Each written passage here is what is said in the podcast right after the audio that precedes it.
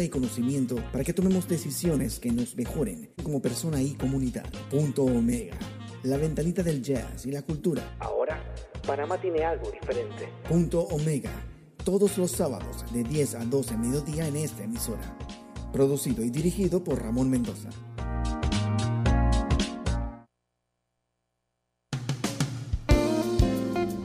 Ok, ok, muy, muy, muy buenos días, mi querido Pendejistán. Hoy la luz del sol, bueno, aquí está la luz del sol, aunque se vio que estuvo lloviendo.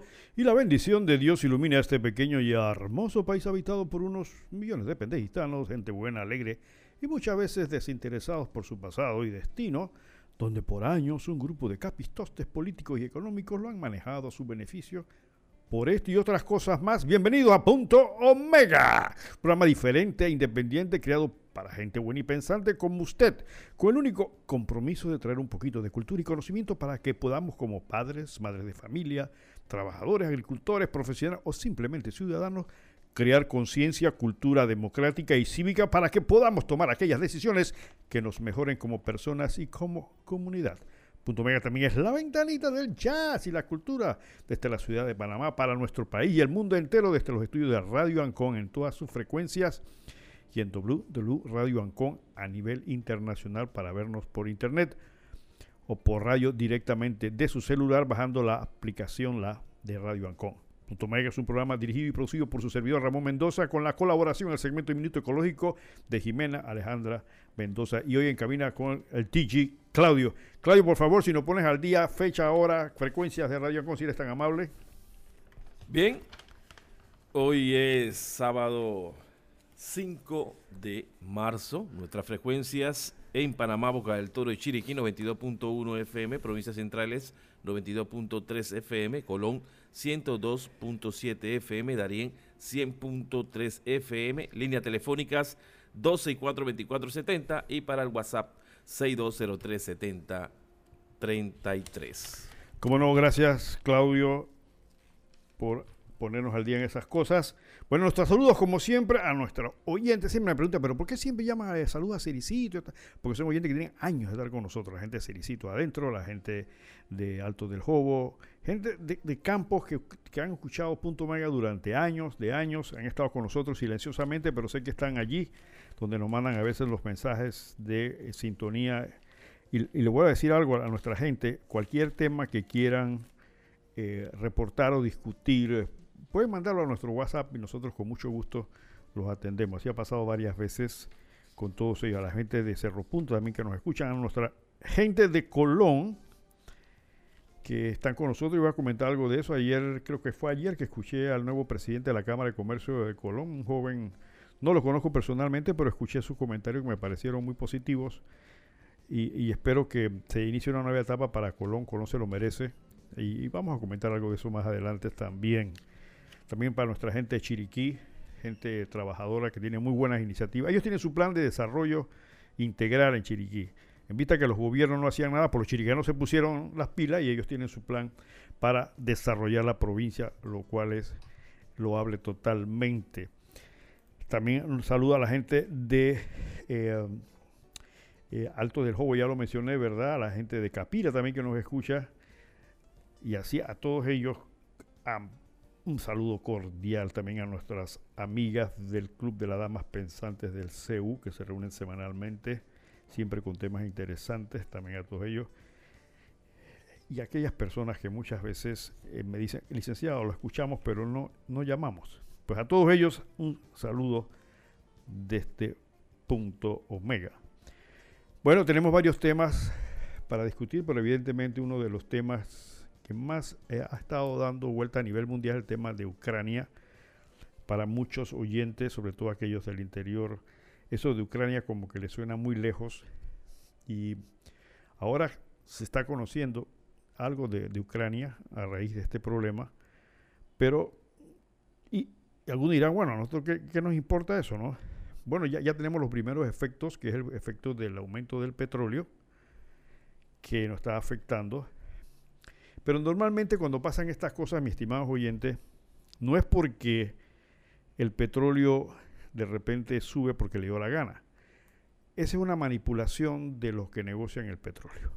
aquí no suben el petróleo y es una de las cosas que yo, una de las grandes preguntas que yo tengo, porque amigos, el petróleo no se compra de un día para otro. Eso es lo que se llama en el, comercio internacional futuros. Entonces, normalmente cuando usted compra petróleo, usted compra a un término de seis meses, o sea, usted paga por un periodo de seis meses. A ese es el precio, o sea, usted está cubierto por seis meses. Lo extraño en Panamá es que si hay un aumento de petróleo, hoy automáticamente nos aumentan el petróleo. Entonces, ¿qué pasó? Evidentemente que quien compró el petróleo no lo compró al precio de hoy, lo compró al precio de hace seis meses, que no estaba en 100 dólares 14 como está ahora mismo. Posiblemente lo compró a 80, 75. Pero aquí automáticamente no lo sube, o sea, alguien se está ganando una millonada. Yo, yo quiero saber quién es. Bueno, todos sabemos quién es. Entonces, ese tipo de manipuleo, yo creo que un gobierno serio debería explicarlo, por lo menos. Porque todos sabemos, aquellos que tienen que ver algo, que conocen algo del negocio del petróleo, saben que el petróleo no se compra como cuando usted va a la tienda del chino a comprar un molde de pan. Dame un molde de pan hoy y le dan el molde de pan. O una libre mantequilla, lo que sea, en el momento. No. Esto se compra, nadie compra al precio actual. Eso se negocia. Por eso el petróleo que se está consumiendo hoy ya se pagó hace seis meses, cinco meses, a un precio diferente. ¿Por qué no los aumentan enseguida? Ah, es que subió. Sí, claro que subió. Pero esa, esa, subida debe afectar dentro de los próximos meses. ¿Por qué? Porque usted está comprando ahora para cubrir seis meses. No sé si me explico. Ejemplo. Usted va y compra una, una docena de tortillas y le dicen el precio de la tortilla es un dólar por tortilla, ¿correcto? Pero ese precio va a, estar vigente por seis meses. O sea, yo te compro la aceite, la aceite tortilla a dólar, pero me las mantienes por seis meses, ¿ok? Ese es el contrato, ese se llama futuro.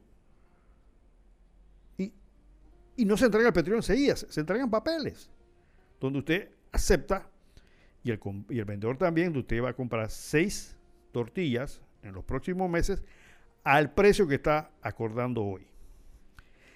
Si en los próximos meses la tortilla en el mercado subió de precio, usted mantiene el precio que compró y ganó. Porque usted la compró a dólar y resulta que la tortilla en dos meses subió a, un dólar cincuenta. Entonces usted se ganó 50 centavos porque usted compró a dólar y la vendió a 50 centavos. Algo parecido pasa con el petróleo. O sea, nadie compra petróleo de hoy para hoy. Eso se compra. Entonces, ¿qué, vemos aquí en Panamá? Que si sube el petróleo hoy, no aumentan el, no aumentan el precio enseguida. Entonces, alguien que compró a un precio menor hace unos meses atrás, se gana un billetón solamente por eso. Entonces, son las cosas que sería bueno que las autoridades nos explicaran. A menos que estén comprando spot. Spot significa en el momento. Eso no lo hace nadie. Nadie que está en el negocio de petróleo compra de hoy para hoy al precio de hoy. Eso se negocia. Ahora que están comprando a 114 dólares el, barril ahora mismo, ese precio se compra por unos meses. No, va a ser para, para, hoy. Si mañana cae el precio, evidentemente que no van a bajar el precio del, del, mercado hasta que ellos recuperen la diferencia. ¿Qué quiero explicar con esto? Así me entiendes.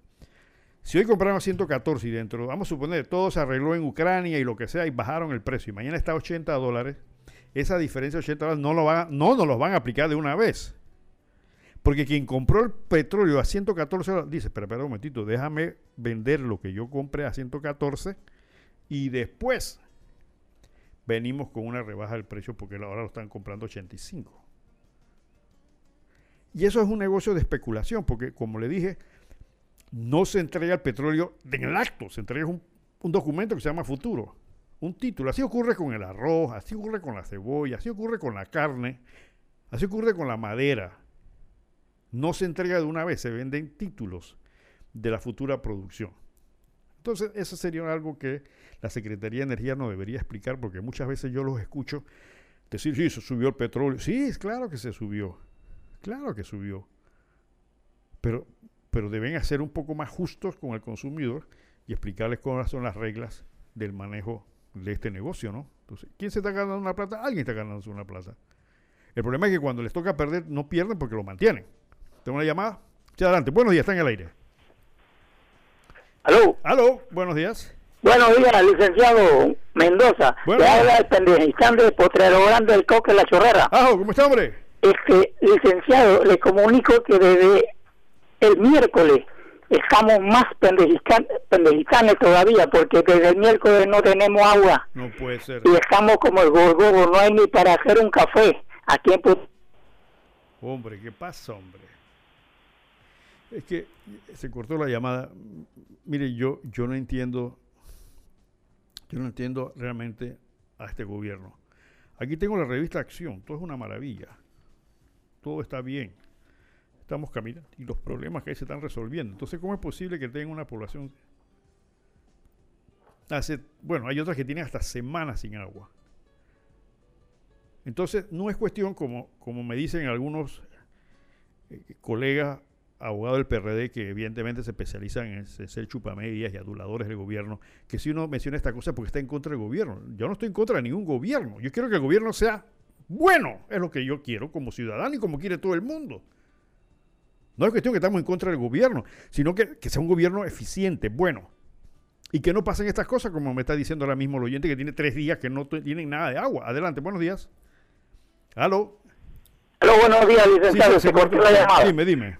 Yo le digo que desde el miércoles no tenemos agua y no hay ni para hacer un café. Y aquí la directora del regional de La Chorrera, la señora Marta, ingeniera, digo en, un noticiero acá, acá, un noticiero que usted conoce como la 98.5 con el distinguido Mirelli, que ya eso lo estaba resolviendo y que el daño se había hecho terminado ya, arreglado en, en- por ahí por el coco.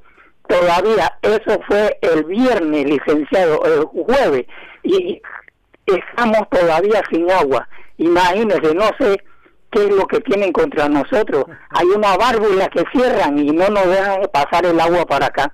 A la ingeniera Marta, por favor, le comunicamos que nosotros estamos como el gorgojo y nos tienen como pendejizanes, porque la verdad que eso es lo que somos de parte del IDAN. Buenos días, licenciado, lo escucho. Como no, gracias, muy amable. Ese es otro oyente hace varios años. Miren, lo que acaba de decir el oyente, no es solamente el hecho de que se dañó una válvula, se dañó un motor, porque eso se, presumente, presumi- presuntamente son eventualidades, son cosas que no se pueden evitar. Pero el problema en Panamá, mi estimado oyente, es que, y corríjame si estoy equivocado, no existe una política de Estado en cuanto al tema del IDAN. Gobiernos vienen, gobiernos van, millones se gastan, millones se van. Análisis, estudios, proyectos, promesas, pero si ustedes se ponen a ver, no hay una formulación de un programa serio en el tema del agua. Y yo le voy a decir una cosa, mi opinión muy personal. De los negocios que generan millones en este país, solamente queda pendiente el agua. Las telecomunicaciones que generan millones. Acuérdense que solamente una empresa de telecomunicaciones fue vendida en mil, 1.200 millones de dólares o 1.400. Fueron 1.200 millones de dólares. Una empresita nuestra panameña de este paisito de Pendejistán. Y alguien pagó 1.200 millones por el 60% nada más de la empresa, porque los antiguos de ellos se quedaron con el 40%. Entonces, si un paisito como el nuestro, una, una empresa se vende por 1.200 millones de dólares, ¿qué te, qué te quiere decir con esto? Que esa empresa evidentemente no vale 1.200 millones. Esa empresa vale 2.000 o más millones de dólares de un paisito chiquitito como Panamá. Entonces, si, eres pensante y ponte a pensar, ¿cuánto generaría el negocio del agua en Panamá? Yo tengo entendido, y si alguien me corrige, pues, estoy equivocado, la ACP construyó una planta potabilizadora en el lago. Esa planta le costó unos millones, pero tengo entendido que a los poquitos años recuperó la inversión. Yo tenía el dato por ahí, porque como me lo robaron con mis archivos, no puedo eh, decir las cifras precisas en este momento porque no me acuerdo. Pero sí, el negocio es rentable. E incluso entrevistamos una vez a una funcionaria del IDAN que primero dijo que no, lo que pasa es que el IDAN, el IDAN le compra el agua a esa planta. Primero me dijo que era agua cruda y luego dijo que no, que era agua procesada. Pero al final de cuentas significa que es negocio. Entonces, no crean, mis estimados oyentes pendejistanos, que el tema de que al señor y toda esa comunidad no tiene agua y que en el interior no tienen agua y que muchas veces varias eh, barrias se quedan sin agua, es porque, porque hay limitaciones. No. A mi juicio están madurando el tema para que digan, necesitamos un salvador. Necesitamos una empresa que se haga responsable de esto y se organice y que posiblemente las haya serias le brinden el servicio público a este país, pero se van a ganar unos millones de dólares. Si el negocio del IDAN, del agua, se organiza y se maneja bien, es rentable. Es rentable. Simplemente lo que no hay es voluntad política, no hay interés político. Los sedientos no dan votos, porque cuando vienen las elecciones nadie tiene la lengua afuera cediendo para que le den un vaso de agua, no te dan otra cosa, pero agua no. Entonces, los pendejistanos van y votan por gente que mantiene la misma situación. Y esto no es cuestión que digan, no, pasa es que Mendoza está en contra del gobierno, del presidente Nito Cortizo. No. Esto no es solamente de este gobierno. El problema del IDAM tiene décadas. Décadas. Yo tenía entre mis apuntes, creo que el, el presupuesto del año anterior, si mal no recuerdo, es que yo tenía mis apuntes, había un presupuesto de 600 millones para el IDAN. Supuestamente para meterle la mano fuerte al IDAN. Pero pónganse a pensar, mis estimados oyentes. Aquí no pasa nada. Y si nos ponemos a analizar la cantidad de contratos que ha pagado el IDAN en asesorías, son muchos millones de dólares. Para que le digan lo que todos sabemos que requiere el IDAN. Una reestructuración completa, interna administrativa, tecnificarlo y en la parte correspondiente al servicio público, reestructurar toda la forma de los servicios, de las tuberías viejas. Es que es un plan integral. En los lugares que no hay agua, ver cómo se sustituye a través de pozos, a través de, de acueductos rurales. O sea, hay fórmulas, porque este país es chiquitito, mi estimado oyente, si, fuéramos un país como Brasil o como Rusia, yo puedo entender, hombre, no se le puede llevar agua a gente que está a cinco horas en avión. Pero aquí agarramos una avioneta, la aceleramos y tenemos que parar a la hora y media porque nos vamos a pasar a Costa Rica. Somos un país pequeñito, con los suficientes recursos para que lo, lo que acaba de eh, comentar el oyente y de quejarse no debería pasar. Aquí todos deberían tener agua, 24/7. Que aparte de eso, Panamá no es un país desértico. Panamá es un país que tiene agua. Y nos damos el lujo, mi estimado oyente, de votar galones más, galones menos, creo que son 64 millones de galones de agua dulce cada vez que pasa un barco por el canal. Agua dulce que va al mar. 64 millones por cada barco aproximadamente. Yo sí me he preguntado por qué no toman esa agua. Si esa agua viene del lago Gatún, que viene del río Chagres, ¿por qué no la quieren coger? Y tienen para los dos lados, para el este y para el oeste. Para el norte y para el sur. Porque se bota agua tanto en el Atlántico como en el Pacífico. ¿Por qué no se puede utilizar? A ver. Ponte a pensar. ¿Por qué no la usan? Se la votan todos los días. Yo me pongo a pensar, ¿qué, ¿qué haría un país como Israel que le dieran 64 millones 18 o 20 veces al día? O Egipto. O Irán. O Siria. Que tiene una enorme cantidad de desierto. ¿Qué harían esa gente con esa? ¿La botarían, la, echarían al mar? No, ¿verdad? Pero nosotros, somos así. No, no, echa el agua al mar. Tenemos un canal que necesita agua dulce. Necesitamos agua dulce, pero la botamos. No, que, lo que pasa es que el final. Convertaba con alguien que conoce esto. Le digo, no, lo que pasa es que al final el agua se, salina, se la, porque está el mar. Y yo, no, pero es que la esclusa anterior hay una esclusa que... Sí, la última esclusa el agua se mezcla con el, agua del mar, eso no hay nada que hacer. Yo me refiero a la que está anterior, que, que viene del lago. Esa, esa- esa la votan. Entonces, pero bueno, cuando un país es pendejistán como este, entonces la- las ideas de estas clases las ocultan porque alguien quiere hacer negocio. Entonces va a llegar el día en que dices, no, le dan, le dan- vamos a tener que hacer una APP, una, una empresa público-privada para que va a desarrollar, se va a encargar, va a hacer una inversión de mil millones de dólares, va a poner, va a poner el agua a caminar y posiblemente lo haga. Y es lo más seguro que resulte, porque esos mil millones los va a recuperar. Mi estimado oyente, aquellos, y me perdonan aquellos que sí lo saben, cuando se habla de inversión no es un gasto. Inversión significa yo pongo la plata, la recupero y me produce utilidades. Eso es inversión. Ninguna inversión es gratuita. Porque muchas hablan, de que no, porque Panamá necesita inversiones extranjeras. ¿Qué viene a hacer el inversionista? A hacer negocio. Y si viene a hacer negocio, porque va a, a recibir utilidades. Nadie va a venir a Panamá a gastar 100 millones de dólares para no recibir nada. Voy a meter 100 millones de dólares, pero me voy a llevar 50 o 20 o 30 a final de tantos años. Eso es lo que es inversión. Lo que pasa es que nuestros nacionales, como es un país tan pequeño, los nacionales hacen pocas inversiones locales. Aquí le hemos vendido las empresas más importantes a los extranjeros.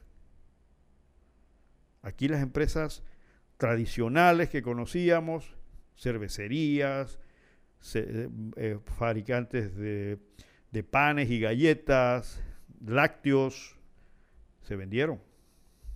Son de mexicanos, de colombianos, de gringos. Y eso significa que esa inversión genera plata, pero no se queda en Panamá, se va. Lo que pasa, mis estimados oyentes, es que cuando los economistas hablan de inversión, o una parte de ellos se fija mucho en el tema de que la mano de obra. No es que van a invertir y van a generar empleo y van a hacer construcciones y van a hacer edificios. ¿Es correcto? Es, es verdad. Pero la inversión significa que esa mano de obra, esos edificios, esa infraestructura se van a pagar, se van a recuperar y van a generar utilidades para el inversionista. O sea, esa mano de obra que, siempre se llenan la boca los gobiernos, no, porque eh, van a tener tanto de inversión y va a haber 5 mil empleos. Sí, pero esos empleos se van a pagar con la inversión. Es parte del costo de la inversión y esa inversión va a generar utilidades que se van de Panamá. Unión Fenosa. Una compañía que da un pésimo servicio en este país. Prácticamente nos asalta. El país le hace un contrato donde ellos llevan todas las ventajas. El país hace una ley especial para meter preso a la gente que hace los famosos cangrejos. Si usted se pega la electricidad sin, sin, este, sin pasar por el medidor, es un delito. Lo hicimos un delito. Pero si ellos a usted le cobran indebidamente, y usando un término común, le roban, no pasa nada. No hay delito. No hay nada. La ley crea, le permite ser juez y parte en los reclamos. ¿Cuántos reclamos se rechazan? Casi el noventa y pico por ciento. Ellos iban a ganar. ¿Cuál fue la inversión que hicieron? Eso lo hemos estudiado en Punto Omega durante años.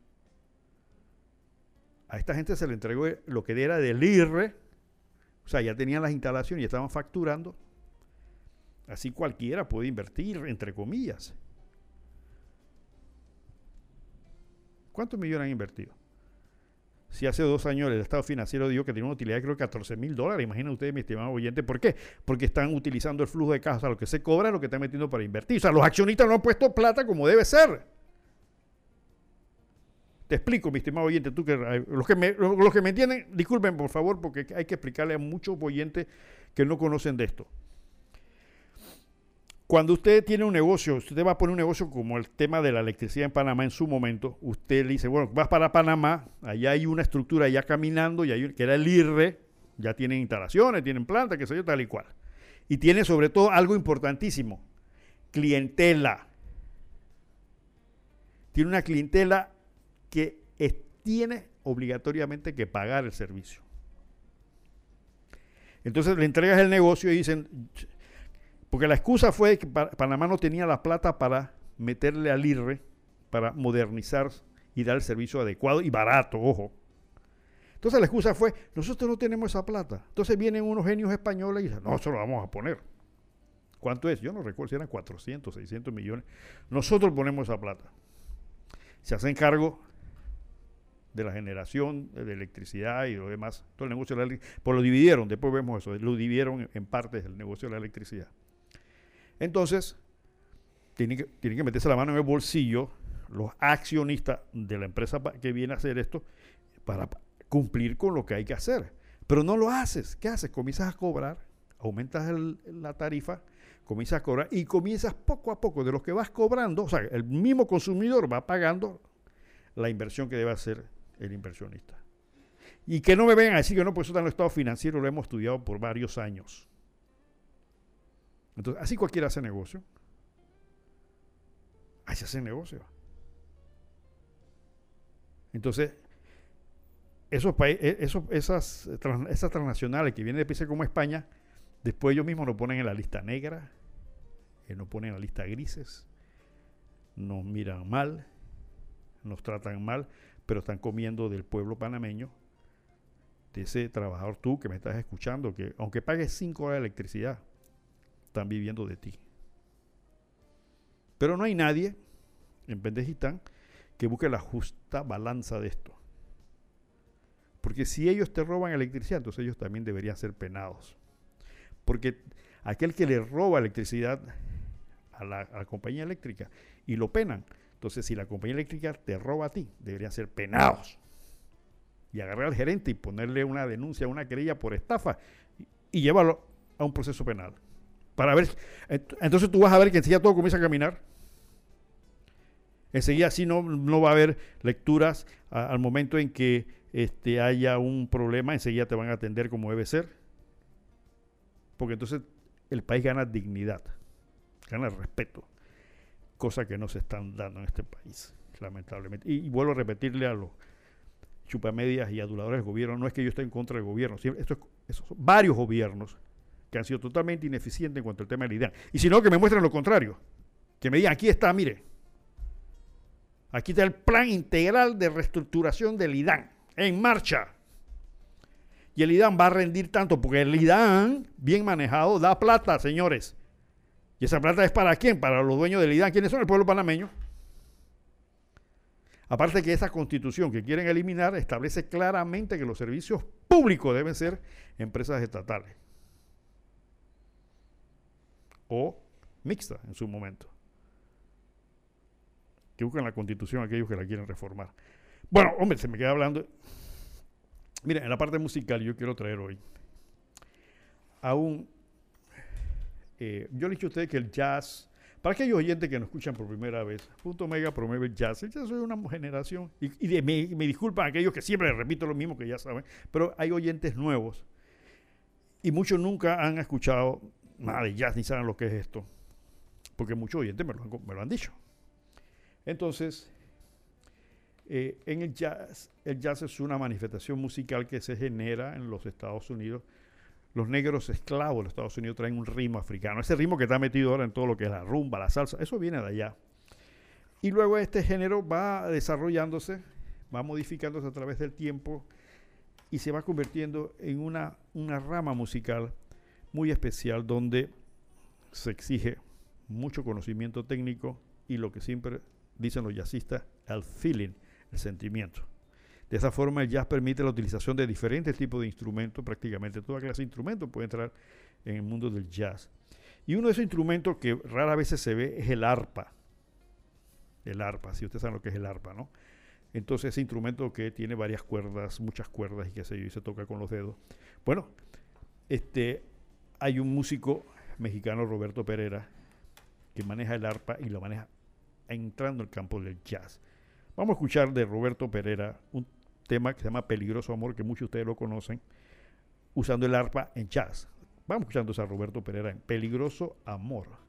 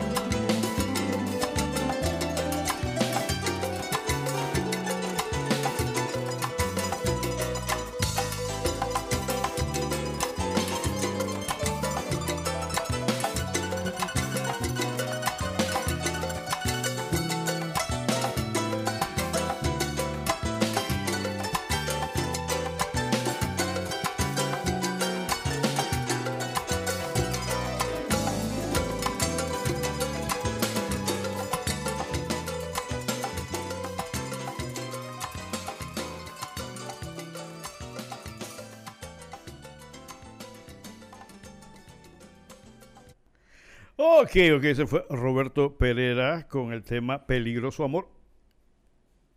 Utilizando el arpa en ya tal, usted acaba de esta magnífica y magistral interpretación del arpa en jazz. O sea, que se puede, y, muchos eh, eh, eh, músicos interpretan diferentes tipos de instrumentos para jazz. La semana pasada escuchamos a una hermosa trompetista, mujer. Hombre, hablando de mujer, estamos en el mes de la mujer. Vamos a comentar eso un poquito más adelante también, el mes internacional de la mujer. Y, eh, ¿sabes qué voy a hacer? La próxima semana vamos a tener solamente jazzistas femeninas para eh, eh, apoyar el mes internacional de la mujer, para demostrar que la mujer también están en jazz y son excelentísimas. Así que a pianistas, trompetistas, saxofonistas, flautistas que hay de jazz. Incluso bateristas. Hay bateristas excelentes que hemos traído aquí en Punto Mega durante mucho tiempo. me están llamando acá desde Canadá. Saludos también a don Samuel, no se me había olvidado, hasta Canadá también, al hermano Olmedo Mendoza en Los Ángeles, a Milvia Botello en Miami. Saludos, Milvia, todos ustedes. También a Herminio Pérez en Chorrera, que está resfriado. Iba a venir al programa hoy, pero no pudo. Tal vez lo tengamos la próxima semana para comentar algo de política interna. Eh, Herminio es un viejo eh, analista político, eh, conoce muy bien detalles, sobre todo el PRD al cual pertenece. Y entonces vamos a ver, porque viene la elección interna del PRD, vamos a ver qué va a pasar. Y el PRD que está gobernando, lamentablemente, no le podemos dar muchos méritos al PRD. Hombre, eh, Claudio, estoy viendo pasar muchos, muchas turistas, pero no, no creo que sean ucranianas pasando por ahí a disfrutando del sol local. Sí, sí, bueno, por lo menos las calles se están adornando con eh, turistas muy simpáticas en este momento aquí en la calle 50. Bueno, nuestro Suki, nuestro golpe es como siempre. Hombre, ¿cuándo piensan arreglar los huecos? Yo no sé qué están esperando. Yo veo que hay millones para acá, millones para acá, tira millón para acá. Pero yo creo que no le cuesta muchos millones reparar los huecos de la bendita avenida Omar Torrijos. Y sobre todo el tramo carretero que va por el área eh, selvática, entre Summit y Chilibre, debajo del puente donde pasa el ferrocarril. Eso da pena. Da pena. hay tranques, mis estimados oyentes. Tranques. La, yo no sé si la gente del gobierno sabe que hay mucha gente de Colón que trabaja en Panamá y viaja todos los días y hay que hacer filas. A veces hay filas que llegan desde el puente hasta frente a la academia de policía, porque hay que evitar los huecos, que, hay, que es una cosa impresionante. Entonces, yo, yo no sé, yo no soy ingeniero ni, técnico en esto, pero yo no creo que se requiere una licitación internacional para tapar esos huecos con asfalto. Dígale a Meco que le dé un poco del asfalto que está utilizando en la ampliación de la, de la carretera de, de, de Arreján al puente de las Américas. E, eso, esas son las cosas, mis estimados chupamedias y aduladores de gobierno que llaman la atención de, cosas que se ven tan, tan obvias. ¿Tenemos llamadas? Sí, buenos días, está en el aire. Muy buenos días, licenciado. Buenos días, mi estimado ingeniero. Muy buenos días, Panamá. Denis Talavera. Cortizo. Ya estoy cansado de que en todos estos exámenes internacionales nuestros estudiantes salgan mal eso lo dijo Cortizo antes de ayer. Bueno, Cortizo, nosotros estamos cabreados de este sistema educativo. Hablando aquí al nivel regional, en Chorrera, se inaugura la Escuela República de Costa Rica hace dos, tres semanas atrás. Un protocolo del carajo fotógrafos, reporteros y discursos. Y al fin del día, licenciado, el colegio va a tener que abrir de parte en parte porque no hay suficientes sillas para que los alumnos se sienten. De 400, seis- perdón, de 640 sillas nada más que tienen 140. Porque el contratista pues ah, anda anda de vacaciones. El gimnasio no está terminado y el contratista por sus laureles. La escuela Guillermo Indra Garimaldis, que no tiene 10 años cayéndose a pedazos, y mientras tanto Marujita de Villalobos, la chupamedia, nosotros hacemos, nosotros barremos, nosotros pintamos, nosotros trapeamos, nosotros y nosotros y nosotros estamos cabreados. El sistema educativo sí necesita que se reparen las escuelas, pero no es lo esencial. Lo esencial es reparar el mismo sistema educativo por las cuales nuestros estudiantes fracasan los exámenes internacionales año tras año tras año, específicamente el PISA. Los estudiantes no dan la talla, la bola en el mercado porque no están preparados para los puestos. Fracasan los, las entradas de los exámenes universitarios y los que consiguen un trabajito no dan la talla. Trabajitos de a dedo. Licenciado, estamos cabreados cabreados con este gobiernito y con todos los gobiernos desde entonces, porque todos han sido y son iguales. El sistema de salud, fracasado, no hay medicina, las medicinas están carísimas, hospitales, bla, bla, bla, bla, bla, bla, bla, bla, bla. El sistema de infraestructura como usted acaba de mencionar, huecos, huecos, huecos y más huecos. Un sistema de gobierno fracasado en que todos es que hay para mí y dime qué me puedes dar. Estamos cabreados, cabreados, licenciado pero lo más triste es que el pueblo escoge a todos estos sinvergüenzas ladrones a quien nos representan. Le escucho, licenciado. Tenga usted muy buenos días. Como no, gracias, ingeniero Talavera. Bueno, para aquellos que no conocen al ingeniero Talavera y lo escuchan a nivel nacional, el ingeniero Talavera es un activista cívico.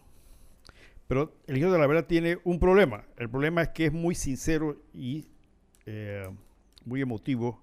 Y muchas veces estas verdades que se pueden decir de manera más suave, la dice como la dice un ciudadano, como dice el cabreado.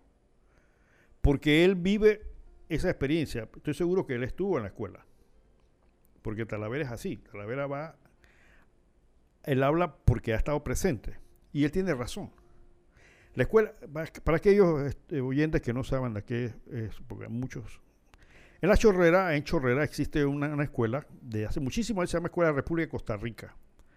Esa escuela originalmente era escuela, eh, eran dos escuelas a la vez, la escuela José María Barranco, a donde yo estudié, y luego la escuela República Costa Rica era en la mañana, en la tarde, y aparte en la parte superior quedaba el primer ciclo. Te estamos hablando de hace muchísimos años. Luego se separan las escuelas y se hace esta escuela República de Costa Rica. Si mal no recuerdo, eso comenzó con Varela. Y eso no avanzaba. Porque el problema en este país, mi estimado oyente, es que se le dan contratos amigos de amigos. Usted de repente está en el gobierno y hay un contrato de, de, de presupuestado de 20 millones para hacer una escuela y usted le dice a un amigo, oye, tiene una compañía por ahí que hay un contrato ahí de 20 millones. Oye, pero yo no sé ni poner bloque. Tranquilo, tranquilo. A la compañía. Que yo consigo que tenga el contrato. Por ahí va la cosa. Ey, te estoy diciendo que no sé ni poner bloque. Tranquilo. Ahí ponemos unos ingenieros de esos que andan por ahí, lo ponemos tal y cual. se gana la licitación y arranca la construcción, lo primero que buscan es material de pésima, no, no mala, no mala, no mala calidad. Ni siquiera de pésima, de perversa calidad. Va a comenzar a buscar lo peor que hay, porque es lo más barato. Y comienzan a construir las escuelas. Y comienzan a cobrar por adelantado y se fumigan la plata. Y después entonces, ¿por qué, por qué, por qué le pagan por adelantado? Porque como normalmente ocurre en este país, eh, todo está arreglado. Entonces, yo te consigo el contrato, tú me das una coima, pero me pagas a mí primero mi coima, entonces tú sigues adelante. Pero como yo tengo que darte una coima, me quedo de, repente corto de, flujo de caja para poder llevar los trabajos como debe ser. Aparte de la inexperiencia y la incapaci- incapacidad y la negligencia que hay, porque como yo- la gente está en el gobierno y me dieron el contrato, dale, ¿no? Y entonces los trabajos se quedan tirados por ahí. Por eso yo decía, en mi tesis estaba un poco loca de crear el delito social. Estos son delitos sociales. Es decir, la víctima es el pueblo. ¿A través de quién es el victimario? Tanto los empresarios deshonestos como los funcionarios del gobierno que en colusión, en combinación, provocan estas cosas. Entonces, lo que dice el niño Talavera es verdad. Hacen un show, todo el mundo va, el presidente entrega una magnífica obra que tiene elevador y qué sé yo, pero no tiene bancas. Acuérdense, acuérdense, señores, del gran programa que hizo el presidente Varela, ya que iba a limitar las letrinas en el país y que hizo servicios higiénicos con un pequeño detalle nada más, un pequeñísimo error, que eso lo comete cualquiera. Los baños no tenían agua. Entonces, pero cumplió. Hicieron, se hicieron los baños higiénicos. Lo que él nunca aclaró es si iban a tener agua o no. Eso es un delito social. Dentro de mi categoría, muy personal, eso. ¿Cuántos centros de salud quedaron a, terminar?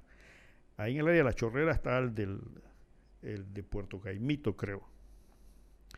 Y por acá, en otros lugares, se hicieron las famosas, ¿cómo se llama? Unidades primarias, Unicap, Cha- Chapi, algo así, ahora mismo me acuerdo el nombre, pero son, se gastaron millones en esto para hacer estas unidades de atención primaria. La intención era buena, se gastaron millones. Pero recuerdo un caso, por ejemplo, que se, se hizo el, Unicap, la, un- sí se llama así creo, Minsa Capsi, Minsa Capsi, Minsa Capsi.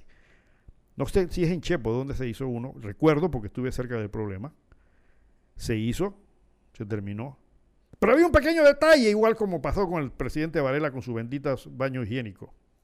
Un pequeñito detalle. No había corriente eléctrica.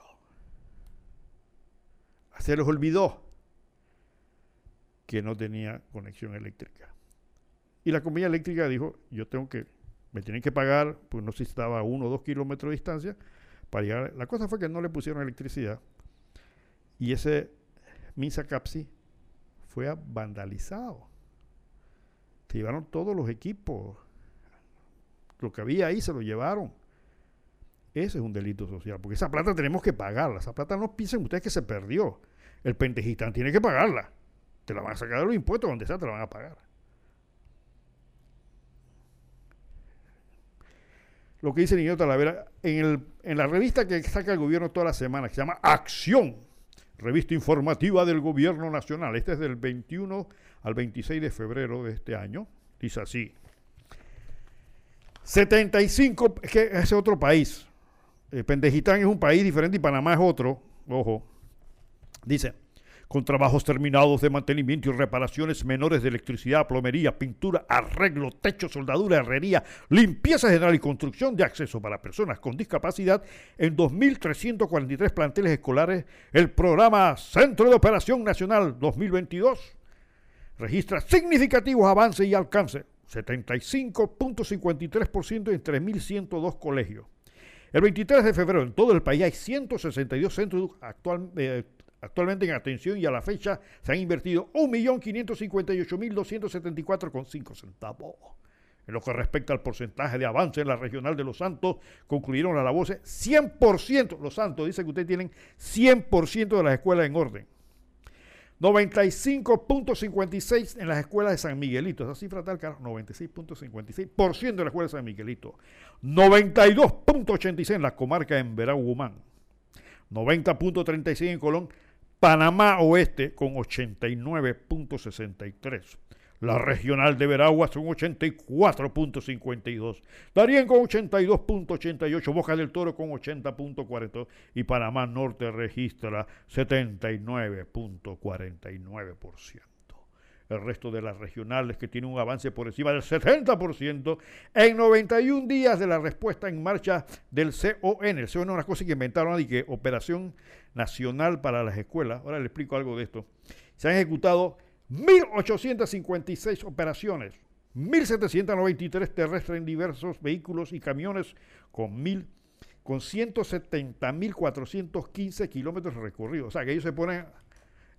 Eh, eh, eso es una ridiculez. O sea, que ellos se ponen a, cada camión que se movió se ponen a ver el kilometraje para llegar a esta cifra. Yo quiero saber quién se pone a ver el kilometraje del, del carro que está usando el ministerio para venir con este cuento. 50 marítimas con más de 404 horas de misión y 1.850 millas náuticas navegadas.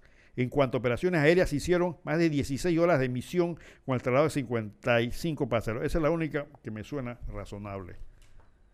Entonces, mire, los chupamedias se encargan de hacer estas cosas. Yo me imagino que el señor presidente no tiene la menor idea si eso es cierto o falso.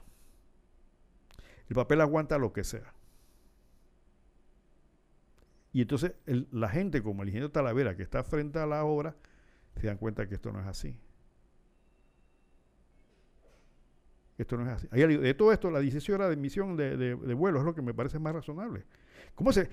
170.415 kilómetros recorridos. ¿Qué, se, qué ridiculez, hombre. Me van a decir que se ponen a leer el kilometraje de los carros que usan. No, hombre, no, no. Tengo una llamada. Sí, bueno, ya está en el aire. Muy buenos días, mi estimado. Muy buenos días. Le habla la ignorante Villa Carmen de Capira. Ahora que usted toca el tema de los benditos baños sanitarios de Varela, yo fui una de las personas maltratadas, le digo así, porque me invitaron para ese proyecto, me hicieron el baño en mi casa pero más problema no me ha podido traer ese baño. He tenido que gastar mucho más dinero que si yo lo hubiera hecho yo misma, que lo estaba haciendo y llegaron a mi casa con ese proyecto. Ahí está el baño que no sirve para nada, todas las aguas negras se salen. El proyecto se llamaba CONADES, con un licenciado Alexander Barbour, inspector del proyecto, y una licenciada ingeniera Edith Marisol Gómez.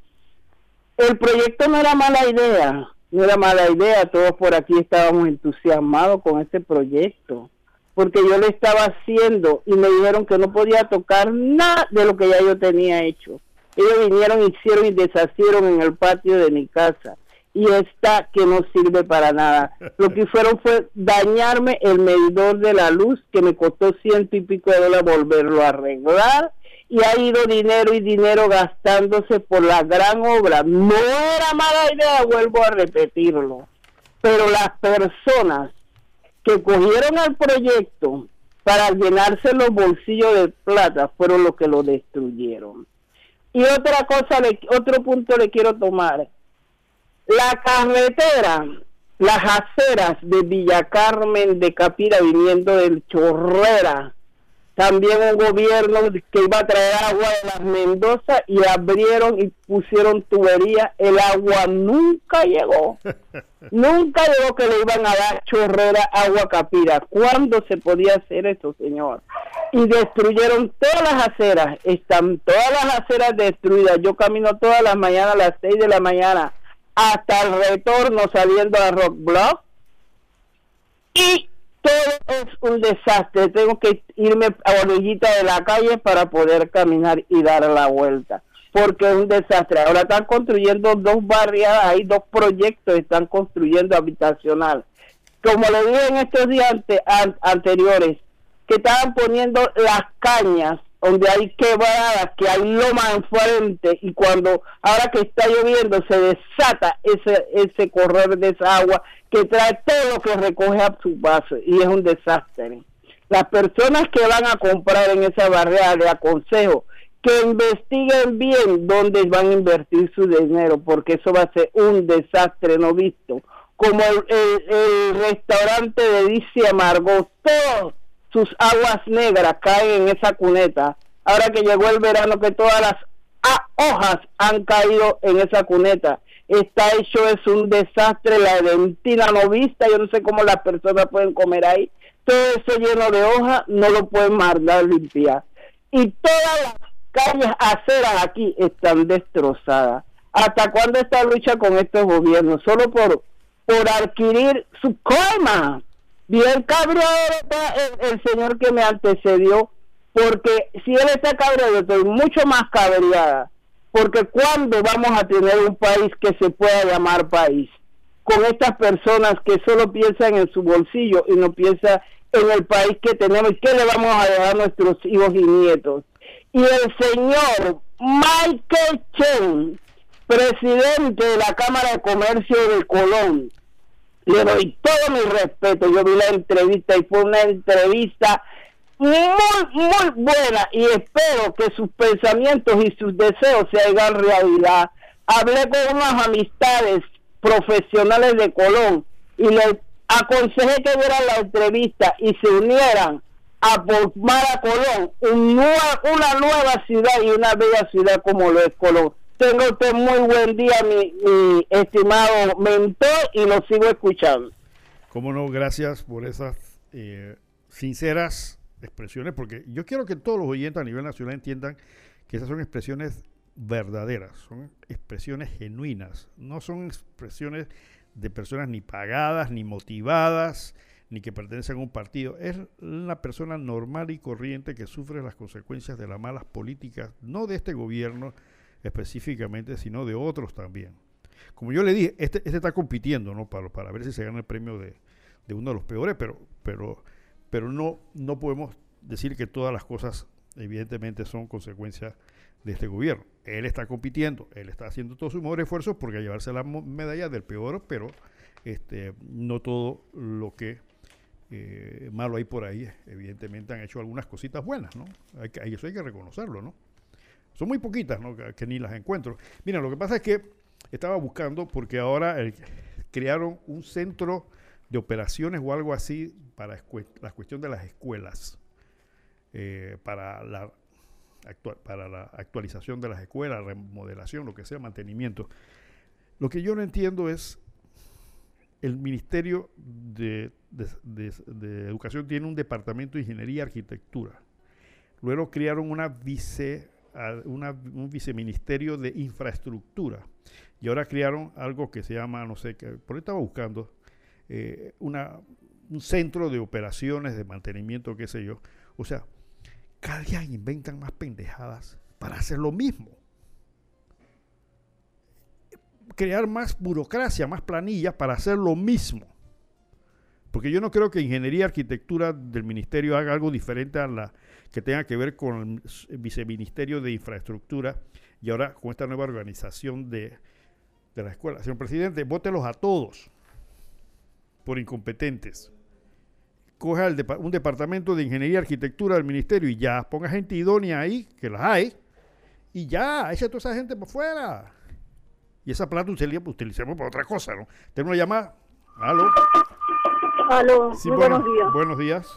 Era, era con respecto a esto de las escuelas. Bueno, ustedes está clarito y, y ha expuesto muy bien lo que está pasando en este país. La gente solamente está pensando en que no es que lo que le va a dejar al, al, Estado o a la patria, ellos están pensando en lo que le van a dejar a sus hijos y a sus nietos, que es una buena fortuna hecha por el peculado, de los malos manejos, eh, la corrupción, la coima, pues.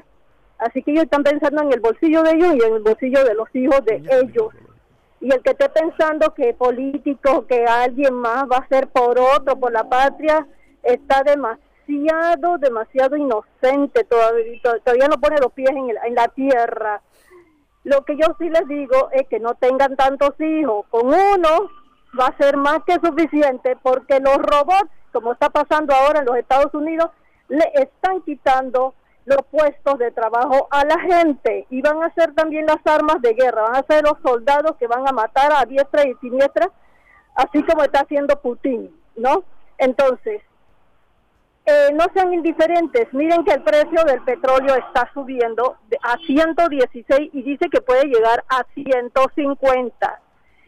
¿Cómo va a quedar la canasta básica? A que vas a comer agua y un pedacito de pan y no y va a ser pan de maíz porque el pan de trigo ese yo creo que no va a volver a existir. Entonces, tenemos que rogarle a Dios, porque yo te lo, yo muchos piensan que Dios no está, eh, eh, yo no sé, pero yo tuve un contacto con Dios, por decirlo así, con una, un ser divino que materializó un billete de dinero para que yo pudiera comer.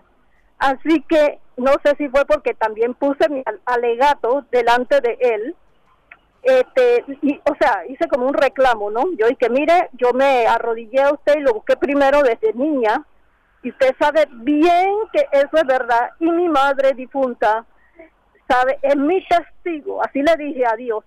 Así que necesito que me ayude. Y lo hizo. Materializó un billete de, de dinero delante de mí, no delante de mis ojos, pero sí delante de, para que yo lo encontrara cuando pasara.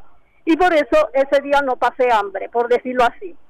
Entonces, señores, ustedes tienen que clamarle a Dios y más hoy al decirle, decirle Dios Todopoderoso, yo te pido permiso para solicitarte que ese animal bestia que se llama, que se hace llamar, o que todo el mundo lo conoce como Vladimir Putin y que es el tirano de Rusia, usted lo venza, necesito que envíe a sus ángeles y que lo venzan en el día de hoy, porque no podemos esperar a que el precio del petróleo suba a 150. Y también venza a los que manejan estos tipos de, precios que lo suben hasta ese tipo de tope, no le importa con la humanidad. Así que ustedes por favor clamen, no esperen a que esto se ponga peor, clamen a Dios, pónganse delante de Él, pidan perdón por todas las maldades que hayan hecho y no permitan que esto siga escalando el precio del barril de petróleo, porque esto va a ser horrible y más si el Seguro Social se está quedando sin insumos. Muchas gracias. Bueno, que sus plegarias al Señor sean escuchadas. Muy buena dirección eso. Ahora voy a mencionar algo de la Iglesia Católica que veo que también creo que hizo una manifestación por ahí de adherirse al pacto del centenario, qué sé yo. Yo quiero saber qué hace la Iglesia Católica en la, en la situación moral de la familia panameña.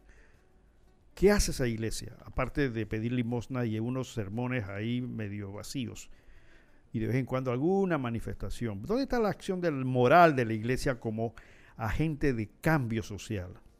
Eh, eh, ha estado muy poco alejada de las circunstancias y la vivencia social de este país, pero yo creo que como iglesia le cabe una responsabilidad, así como la constitución señala que la religión católica es la principal y le da ese beneficio a la iglesia católica tiene la responsabilidad moral también de comenzar a meterse en la célula familiar para tratar por la vía de la fe, crear esa moralidad que nos hace falta. Vámonos un momentito con nuestras cuñas y Minuto Ecológico y seguimos en la segunda parte del programa.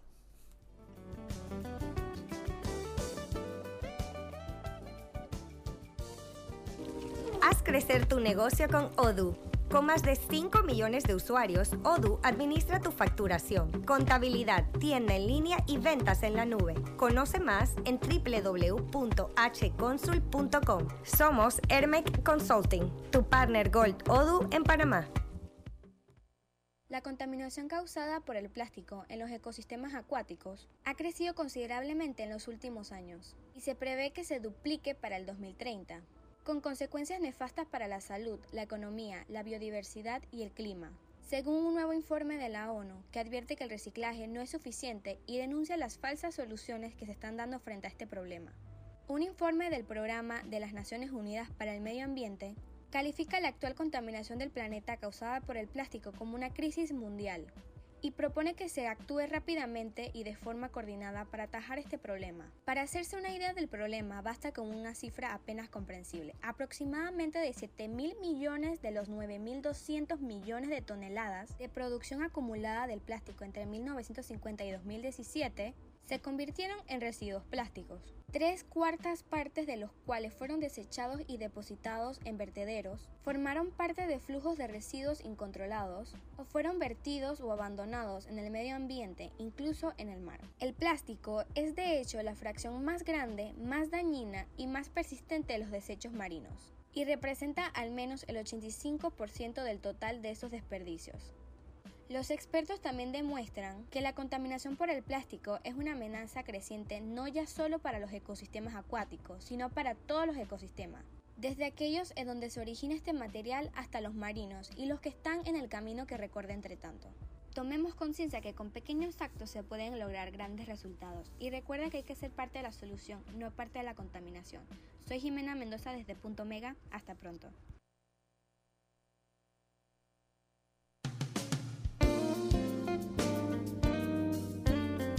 Ok, gracias Jimena por tu minuto ecológico. Eh, por ahí he recibido algunos eh, WhatsApp que quieren conocer a Jimena. Bueno, algún día la traeremos por aquí para que aquellos que pueden verla, pues la pueden ver en internet el día que la traigamos. Así que sí, Jimena se dedica a ayudarnos en la parte de minuto ecológico. Y para aquellos oyentes que nos han preguntado sobre el ODU, eh, creo que tengo como uno o dos que me han dicho que le ha ido muy bien con el sistema. contadores públicos, contadores públicos autorizados que están abriendo sus propios negocios y Odu es el asistente que le ha servido tremendamente para eso. Eh, así que bueno, lo felicito y aquellos que, quieran este, dedicarse a la práctica profesional eh, siguiendo la regla de todo buen inversionista, o sea, con bajos costos y buena utilidad, pues entonces ahí tienen Odu, llamen, que ahí los muchachos sin compromiso los van a orientar. Yo de eso no sé mayor cosa, pero sí sé que eh, les permite llevar todo lo que es el manejo contable de, empresa o de clientes de manera informática. Eh, puede hacerlo en su casa y a unos costos bajísimos, que es lo que le ha gustado a los usuarios de Odoo.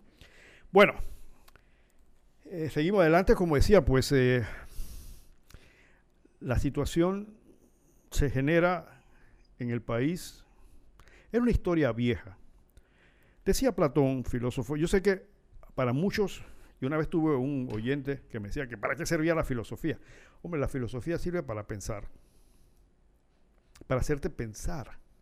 Por eso que en las escuelas, dentro de lo que es una estrategia de educación, casualmente eliminar la filosofía para que los muchachos no piensen, para que no aprendan a pensar. Y la, gente tiene una mala, mala idea de lo que es la filosofía, tanto así que lo comenté una vez que el mismo presidente de la República frente a un filósofo que es el, presidente de Francia, y dio a entender que la filosofía no servía para mayor cosa. Es el criterio, pero lamentablemente no es así. La filosofía te enseña a pensar. Y decía Platón, viejo filósofo, que los gobernantes, que los gobernantes, el buen gobernante, dice él, debe ser una persona que tenga conocimiento, porque según él, a medida que tienes conocimiento puedes adquirir o reconocer los valores. ¿Qué son valores? Valores como la justicia, la belleza. Ese tipo de cosas dice, la única forma en que un gobernante pueda entender esas cosas es si, tiene educación. Evidentemente educación filosófica. Entonces, una de las cosas que tiene este país nuestro es que es totalmente, yo no voy a decir que es inmoral ni que es amoral. Amoral es cuando no tienes la partícula A, significa sin, sin moral. Pero normalmente hemos comentado aquí que moral significa tener conciencia de lo bueno y de lo malo. Pero tienes que tener conciencia.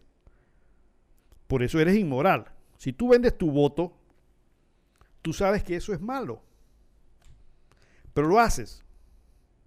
Entonces eres inmoral. Ahora, si tú no supieras que vender tu voto es un delito, que es incorrecto, entonces sería una actitud amoral. No tienes moral, no tienes conciencia de que eso es malo.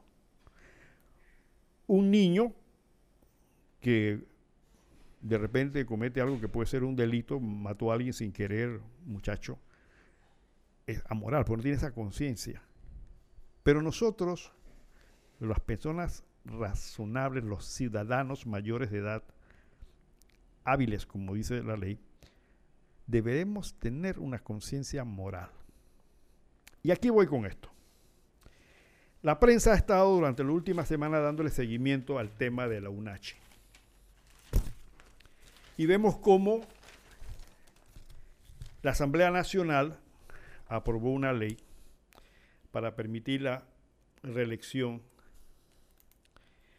de la eh, rectora de esa universidad. Y la prensa ha hecho una, un análisis eh, bastante extenso de las actividades de la rectora, su vinculación con sus familiares y demás en el manejo, ¿aló? en el manejo de esa universidad. Y ahí es donde viene el tema de la moralidad. Porque evidentemente siempre habrá la excusa de que la ley lo permite. ¿Tenemos llamada? Sí, adelante. Buenos días, está en el aire. Sí, este, con respecto a eso de la moral, yo diría que eso no es tanto así. O sea, este, lo podemos esperar que el, el niño o que la persona es inmoral porque no tiene educación o porque no recibió de sus padres cariño o no recibió amor. O sea, hay muchos aspectos, ¿no? Pero a veces pienso que no, que las personas nacen con ese tipo de espíritu, el espíritu de la maldad y el espíritu de benévolo, ¿no? Entonces, eh, bueno, la cosa es que la iglesia tiene que meterse en esto desde el principio con los niños, a tratar de que tengan un espíritu benévolo, que tengan un espíritu de caridad, de humildad, no para que no se conviertan en estos tipos en Vladimir Putin o cualquiera de esos tiranos o de o de esos eh, vamos a decir en pedófilos o o, o, sea toda esta gente que se dedica a la corrupción y ver cómo llevan al estado a los pueblos a la quiebra económica entonces, eh, yo discrepo con el periodista de TVN. Sí, aquí es la, la, lucha entre el bien y el mal, entre ángeles y demonios. Entonces, tenemos que estar bien claros con eso. Aquí esta lucha entre el bien y el mal. O sea, si tú ves que tu hijo este, no es una persona que, que está haciendo cosas buenas, tú tienes que tratar de corregirlo, porque más tarde esa persona puede ir contra ti te puede dar una gran puñalada por la espalda. Y ustedes tienen que cuidarse tanto de los que están afuera como los que están dentro de tu casa, que pueden cometer bestialidades que eh, no, eh, no es que lo, no lo piensan dos veces, a veces lo, lo, tienen pensado hace mucho tiempo, así como Vladimir Putin él tenía pensado hacer esta maldad. Y eso del virus, eso lo crearon entre esos dos que fueron estaban en las Olimpiadas para después dar este zarpazo y ver cómo destruyen al mundo de alguna manera. Ellos comenzaron a calibrarlo todo. Primero mandaron al de Corea del Norte a hacer el show, tirando misiles para allá y para acá, y cómo era que lo detenía Estados Unidos. ¿No? Esa era toda una estrategia. Ellos son así como Maquiavelo. Entonces, nosotros tenemos que cuidarnos de los Maquiavelos porque le estamos dando mucho poder, demasiado. Muchas gracias. Bueno, gracias por su comentario bastante eh, copioso, ¿no? En cuanto a muchos temas. No, Maquiavelo me lo tratan muy mal, pero Maquiavelo no es tan malo como evidentemente mucha gente eh, lo hace. Pero ese sería tema de otro, de otro caso. Estamos hablando sobre el tema de la UNACHI desde la perspectiva, vamos a verlo así, filosófica moral. En el sentido de que, de acuerdo a las investigaciones que ha hecho la prensa, la rectora de esa universidad eh, tiene eh, supuestamente nombrado eh, familiares o vinculados a sus familiares en, en, ese, en, ese, en ese centro educativo. Tenemos una llamada hacia adelante. Buenos días. ¿Aló? Buenos días. Buenos días. Esto sí, el propósito de mi llamada es para interpretar la tarea de los políticos. Eh, eh, mi tesis es que los políticos le dan al pueblo un caramelo, una pastilla una paleta para edulcurar, edulcurar el tema de la privatización del seguro social. Por ejemplo, en el gobierno de don Ernesto Valladares eh, se crea la ley FAUNDE, se destituye, con esa ley se destituye al magistrado FAUNDE, se le abre un juicio. Además, eh, se le abre un juicio a Mario Miller por el tema de un maletinazo. Y también se crea una ley de protección al una la institución de protección al consumidor y defensa de la competencia. Pero por otro lado, se abre una cuenta de ahorro para profesionales para que acumulen un dinero para la para su jubilación y, se va y comienzan a descapitalizar el, el IBM. Posteriormente, en el gobierno de Martín Torrijos y la planadora del PRD, se aplica la ley FAUNDE al magistrado César Pereira Burgo para nombrar a la distinguida abogada Troitiño. Se crea la ley Balbina y eh, en ese tiempo eh, Gustavo, el rector de la Universidad de Panamá, eh, este, le da a los docentes mayores de 75 años un preaviso, una indemnización, un finiquito para que se retiren. Pero por otro lado, Martín eh, elimina la, el sistema de solidaridad del IBM separando los diferentes programas de, la Caja del Seguro Social. Ahora, en este gobierno, el hijo de Menalco Solí eh, este, eh, elimina los los gastos de representación, prohíbe los, gastos de representación, pero la Corte Suprema permite a los docentes de 75 años seguir laborando. Y en mis conjeturas, lo que el gobierno va a hacer con el tema de los medicamentos es un paquete de subsidio para rebajar el costo de algunos medicamentos y catapultar a algún candidato para las próximas elecciones y después que pasen las elecciones destruir, eh, privatizar, mejor dicho, la caja del seguro social, que es el... Bueno, se, se cortó la llamada bueno, los comentarios son comentarios también amplios y consideraciones que tienen, bueno, un razonamiento del oyente interesante, pero son temas, él siempre llama, pero con temas así que hay que meterle el diente individualmente para poderlos avanzar. Estamos ya con el tema de la moralidad o no moralidad en, el, en, las, en la forma en que actúan nuestros políticos, que todo, todo el mundo sabe que son inmorales, ahí no hay nada que hacer. Pero se, se, se, se agarran del velo de la legalidad. Entonces, en el caso este que estamos comentando, ya le estoy diciendo, la prensa ha hecho un análisis, una investigación bastante detallada sobre el caso de la UNACHI y en varias, eh, en varias este, ediciones le ha dedicado bastante tiempo a esto, que a mí me parece interesante porque refleja casualmente esa personalidad inmoral que tenemos, que existe entre muchísimos funcionarios públicos que utilizan el poder político que le van a pedir a sus votantes para beneficio propio y no en beneficio del país. Pero este no es un tema nada más de Panamá, ojo, no es que somos los más corruptos, esto es un problema latinoamericano prácticamente y podríamos decir que a nivel mundial. Pero no nos interesa lo que pasa en otros países, nos interesa en lo nuestro, sobre todo que es un país pequeñito, muy pequeñito, que estas cosas no deberían pasar. Entonces, Quiero, quiero leer brevemente algunos extractos de, uno de los artículos de la prensa sobre este tema que lo ha estudiado a fondo. Y dice así, el proyecto de ley 756 fue aprobado a velocidad de vértigo en la Asamblea Nacional antes del asueto de carnaval. Miren, este país tiene problemas muy serios para que setenta y pico diputados, bueno, no todos, hay sus excepciones, y ahí quiero felicitar a Juan Diego, que creo que está siendo eh, candidatizado como uno de los políticos jóvenes a nivel mundial. Este muchacho, colega, ha demostrado su categoría, es una esperanza del país, hasta ahora. Entonces dice aquí, fue aprobado a velocidad de vértigo, existiendo tantos problemas en el país. Problemas con la caja del Seguro Social, problemas de educación, problemas de salud, problemas de seguridad.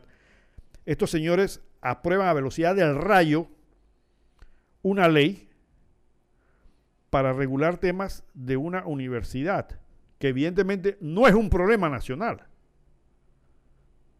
es un problema de esa universidad. Yo no conozco detalles en sí de qué es lo que está pasando en esa universidad, en Chiriquí, pero evidentemente lo que se está demostrando es que hay el mantenimiento de una posición por años.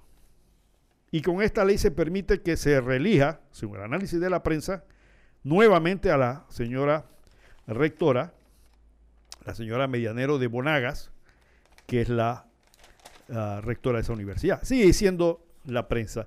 Este proyecto de ley que permitirá la reelección indefinida de la actual rectora de la Universidad Autónoma de Chiriquí, Etelvina Mediadero de Monaga, fue discutido en sesión permanente. Imagínense ustedes. Sesión permanente que la llaman como si fuera una cosa urgente. Vamos a declarar la guerra a Rusia, es una sesión permanente. Entonces, ese tipo de importancia que le dieron una cosa como esta. La pregunta es ¿por qué? ¿Qué hay detrás de todo esto? con una escasa presencia de diputados incluso durante largos periodos de tiempo en los que no hubo el quórum reglamentario. Sigamos, sigamos la historia que tiene la prensa aquí de cómo fue manejada esta aprobación de ley.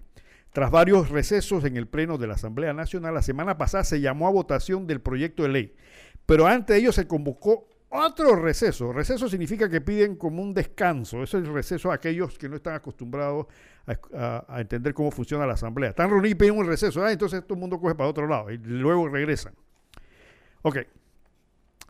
De aproximadamente una hora, según fuentes que lo confirmaron a la prensa, para ese momento los diputados oficialistas, o sea, los del PRD, no contaban con los votos necesarios para aprobar la iniciativa legislativa o sea, para aprobar la, ley. Razón por la cual tuvieron que contactar diputados de cambio democrático que ya habían abandonado el hemiciclo legislativo, o sea, que ya se habían ido de la Asamblea.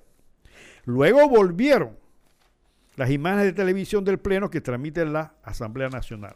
Entonces se pudo ver que el diputado Raúl Pineda, proponente del proyecto de ley, celebrando ya que la rectora del UNACHI, Medianero de Bonaga, a pesar de los obstáculos, tendría la oportunidad de postularse para un tercer periodo si el proyecto es sancionado por el Ejecutivo. Es decir, este proyecto fue aprobado a la Asamblea, ahora requiere la firma del señor presidente. Eso es lo que quiere decir si es sancionado por el Ejecutivo. El tercer debate fue mero trámite. Acuérdense que la Asamblea las leyes se someten a tres debates.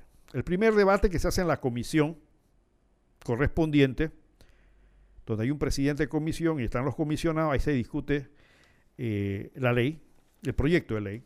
Ahí puede participar el público, si quiere ir a dar su comentario. Ahí no le paran bola lo que dice la gente. Pero se cumple. El luego se manda al segundo debate, que ya es en el mismo pleno, y luego al tercer debate, donde ya ahí sí se aprueba puede, puede pasarse del segundo debate, se puede tirar al, primer debate o del tercero al segundo, jugadas que ellos manejan ahí, pero ese, ese eh, a, modo muy sencillo el procedimiento, tres debates. Por eso aquí dice entonces que el tercer debate fue básicamente eh, mero trámite, lo que sin duda fue así, ya que dos días después se fotografiaban, tras la aprobación del proyecto, el tercer debate, Cristiano Adame del PRD, la diputada Lina González del PRD, así como la suplente de Pineda, Alexis Ayala, y de Benicio Robinson, presidente del PRD, Rupilio Abrego. O sea, lo aprobaron a la velocidad de rayo como si eso fuera una necesidad urgentísima. Urgentísima. Bien. ¿Qué es lo que hay detrás de esto? Entonces, según las investigaciones de la prensa, la aprobación de este proyecto de ley va más allá del vínculo político, dice la prensa. La prensa pudo corroborar, o sea, la prueba tiene pruebas, que el diputado Pineda, proponente del proyecto, él tiene una relación de amistad con la vicerrectora administrativa de la UNACHI, Rosa Moreno, quien tiene varias personas nombradas en esa universidad. Además, esta, funcionaria es cercana colaboradora de la rectora Medianero de Bonaga. Bueno, eso se, se entiende porque es la vicerrectora, ya que una de sus tareas es firmar las contrataciones y documentos legales.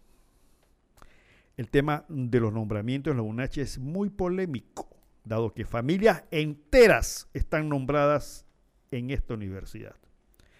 Además, altas autoridades del gobierno mantienen el pago por sus servicios como profesores de tiempo completo en la UNACHI, pese a estar nombrados también a tiempo completo en otros cargos. ¿Qué quiere decir esto? Que hay funcionarios del gobierno, del gobierno, que son que tienen doble empleo. Tiempo completo en el gobierno y tiempo completo en la UNACHI. Eso es sinvergüenzura, eso es inmoralidad. La ley lo permite, dicen ellos, ¿no? En un momento dado. ¿Ok?